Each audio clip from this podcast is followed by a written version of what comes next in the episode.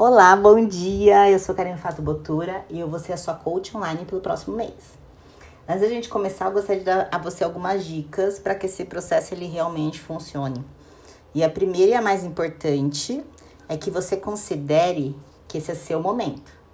Eu sei que você tem outras responsabilidades, outras preocupações, na verdade todos nós temos. Mas se você me procurou é porque de alguma forma eu posso e eu quero te ajudar. E se você não arranjar um tempo para você, se priorizar, esse tempo ele nunca vai acontecer, esse momento nunca vai aparecer. Então abraça esse projeto. Crie uma rotina para acompanhar ele. Escutar os meus áudios, preferencialmente em algum lugar que você esteja mais calma, que você possa ouvir tranquilamente. E queira realizar todas as atividades, desde o começo. Porque se você errar já no começo, você vai ficar perdida. Então esteja aberta também a todas as possibilidades. Queira evoluir de alguma forma. E lembra que eu tô aqui para dar o meu 100%. Eu vou dar os meus 100%, mas eu também dependo do seu 100%. Outra coisa que eu quero pedir é que você tenha um caderninho ou um planner. E se você não tá com ele aí, pausa esse áudio e já vai procurar um. Porque eu quero que você anote tudo que foi importante para você. As frases que em algum momento pode te ajudar, pode te motivar, além de fazer as atividades, claro. Por último, em todos os meus áudios, caso você não concorde com qualquer coisa que eu diga, apenas ignore e fique somente com a minha intenção positiva e o que faz sentido para você. Combinado? Bom, mas eu não perguntei. E aí, como que você tá? Bem? Realmente bem? Como tá seu coração? Como tá a sua autossatisfação? Sua preocupação? Se você não tá passando por uma fase fácil, eu quero que você pegue a situação atual na qual você se encontra e veja algo positivo nela, um novo ponto de partida. Pois você pode até ter um problema, mas se você ficar ansiosa nervosa, você vai ter dois problemas.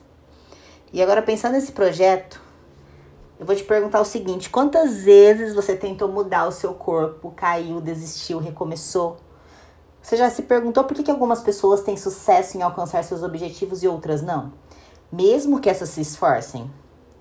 Porque as pessoas agem de forma diferente em frente à mesma situação. Por exemplo, é, imagina, não sei se você namora, se não namora, ou enfim, namorado, mãe, pai, qualquer pessoa da sua família, tá comendo um lanche na sua frente. E você não resiste. Por que, que tem gente que nessa mesma situação resiste, fica tranquila, não tem vontade, ou pelo menos parece que não tem, né?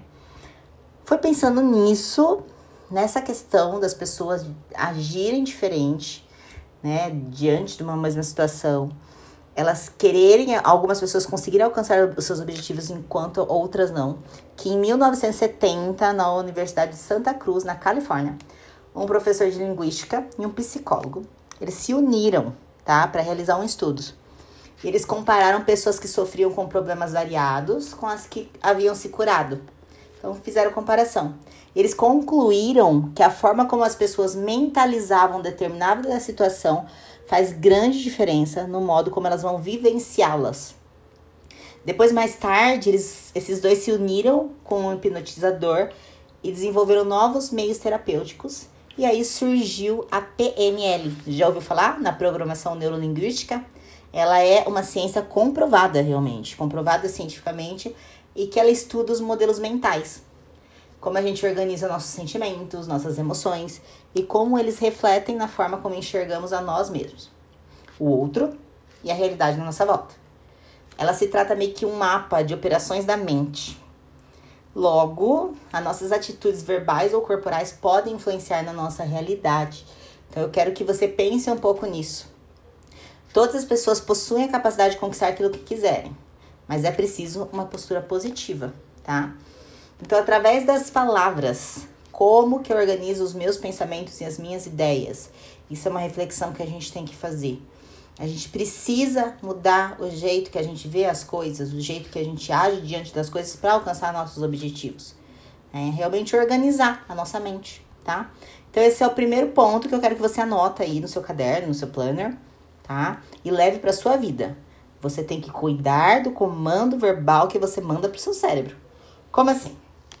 Bom, primeira coisa nesse nosso projeto, você tá proibida de falar de comida.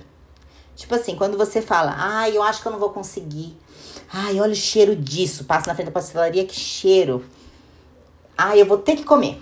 Então, viu o chocolate, nossa, a vizinha fez um bolo maravilhoso, vou ter que comer.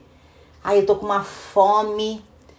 Essa, esse tipo de frase, a gente tá mandando um comando errado pro nosso mente. Ou, por exemplo, você que quer ganhar massa muscular. Coisas do tipo, ah, eu vou ser magrela para sempre. Eu não tenho apetite para comer tudo isso. Eu não gosto dessas comidas de dieta, entre outras coisas. Quando você ativa os seus sentidos, mais fácil fica de fazer algo ou mais difícil. Depende do contexto, tá? Então, quanto mais você fala, mais você vai instigar o seu cérebro a querer aquilo. Então, quando você fala esse tipo de frase, o seu comando verbal tá errado.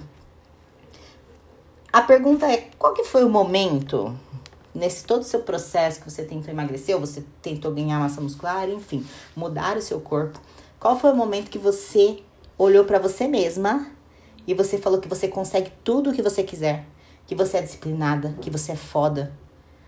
Então a gente tem que mandar nesse projeto a programação certa, o comando certo para o nosso cérebro, porque senão vai ficar mais difícil, tá? Então vamos potencializar o que a gente quer. Diante disso, anota aí também. Eu sugiro que você arrume um elástico, um elástico simples, coloca no braço e toda vez que você perceber que você mandou qualquer tipo de comando errado para o seu cérebro, você vai puxar com força esse elástico e você vai soltar. Porque essa dor vai fazer o seu corpo entender que tá errado, tá? E além disso, você vai pagar uma pequena multa.